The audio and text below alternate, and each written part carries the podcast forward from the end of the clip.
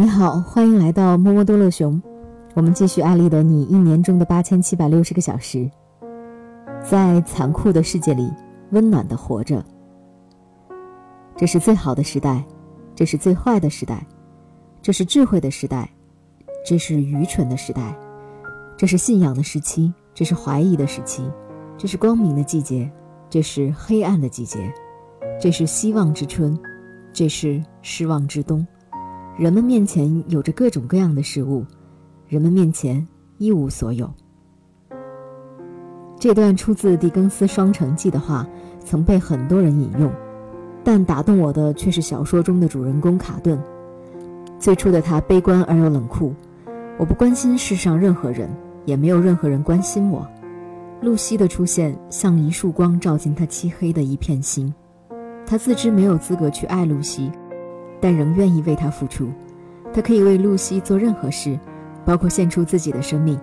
最后，他替代情敌走上了断头台，用生命为所爱之人换来幸福。比起冷漠的活着，卡顿在死去的那一刻是幸福的。爱给他的生命带来了亮光。很多时候，我们抱怨世界残酷，其实正是内心对爱和温暖渴求的反射。抱怨世界冷漠的我们。就像抱怨无人关心的卡顿一样，露西改变了他，他的温和善良融化了世界的残酷，也融化了他内心的坚冰。我们似乎都在等待，等待一个露西闯进我们的世界，让我们的世界不再寒冷。我们等啊等啊，却从来没有去想过，为什么我们自己就不能是露西呢？当我们成为自己的露西的时候，我们的世界不就充满了爱与温暖吗？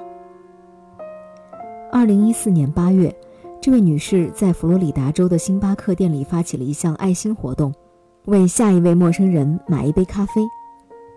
那个星期三的早晨，这位女士开车来到星巴克咖啡店的外卖门口，在点了一杯冰咖啡之后，向店员要求支付他在身后排队的陌生人的咖啡账单。当第二个客人意外地获得这杯免费咖啡后，决定将这个善举延续下去。也支付了下一位陌生人的咖啡账单。自此，这个爱心链条被一位又一位的陌生人传递下去，延续了三百多人次。想象一下，当我们把买来的咖啡送给自己所爱的人时，爱人露出的笑脸；再想象一下，当我们把买来的咖啡送给自己的同事时，他应该是多么欣喜地向你不断道谢。一份付出换来两个人的快乐。如果每个人都去这样做，这个世界还会是残酷的吗？以前的我也曾经因为朋友的伤害、他人的冷漠，对这个世界产生不满与怀疑。但当我在父亲的葬礼上看到五百多个人从外地赶来，他们每个人都悲伤无比，满含着对父亲的敬意，听着他们对父亲的感谢，我感到了一种震撼。后来整理父亲的遗物时，看到父亲在日记里写下的每一次帮助别人后的那种幸福。我才知道，我应该像父亲一样，不断的给予，在帮助他人中获得快乐和满足。我就这样乐此不疲的成为了一个暖男。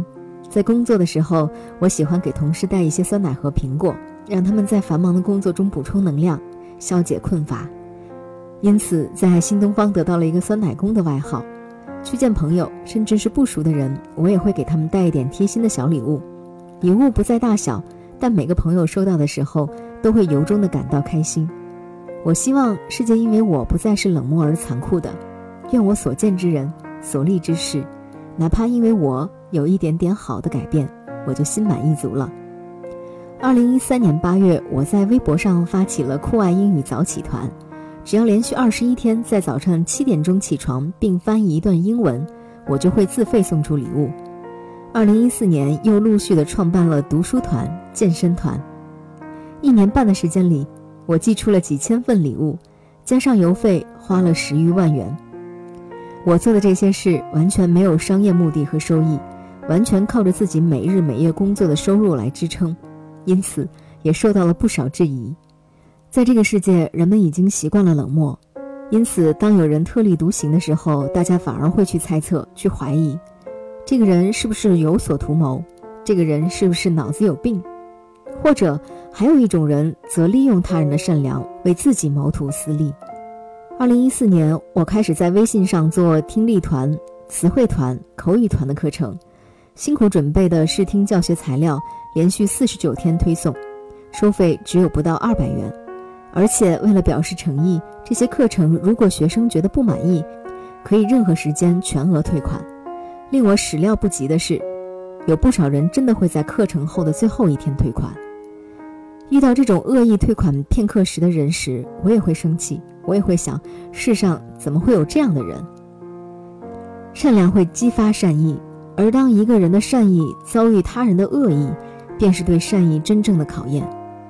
我被骗去几堂课，一些学习资料，自然遗憾；但如果自己的善良被骗去了，则应该是更大的遗憾。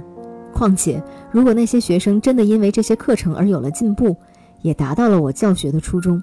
每每心里不痛快的时候，我就会看一看那些好的反馈，看看那些我给别人带来的好的改变。我想，有时候需要把别人对你的好存下来。当你受苦受难时，打开美好的记忆，回顾一下，就会重新对人性产生温暖与信任。这就是在这个残酷的世界里，暖男的生存之道。做这样一个暖男，似乎总是吃亏。不过，正所谓吃亏是福。当一个人决定成为露西的时候，他就真正的拥有了别人偷不走的阳光。